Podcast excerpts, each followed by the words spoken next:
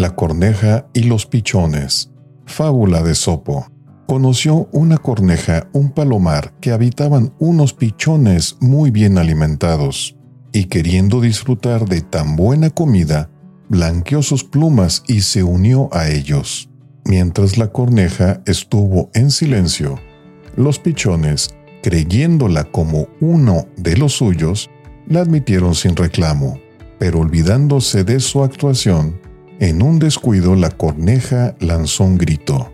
Entonces los pichones, que no le reconocieron su voz, la echaron de su nido, y la corneja, viendo cómo se le escapaba la comida de los pichones, volvió a buscar a sus semejantes.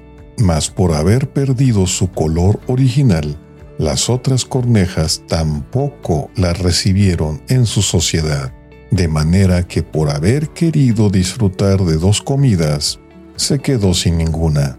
Moraleja, si tratas de tomar lo ajeno, te arriesgas a perderlo todo.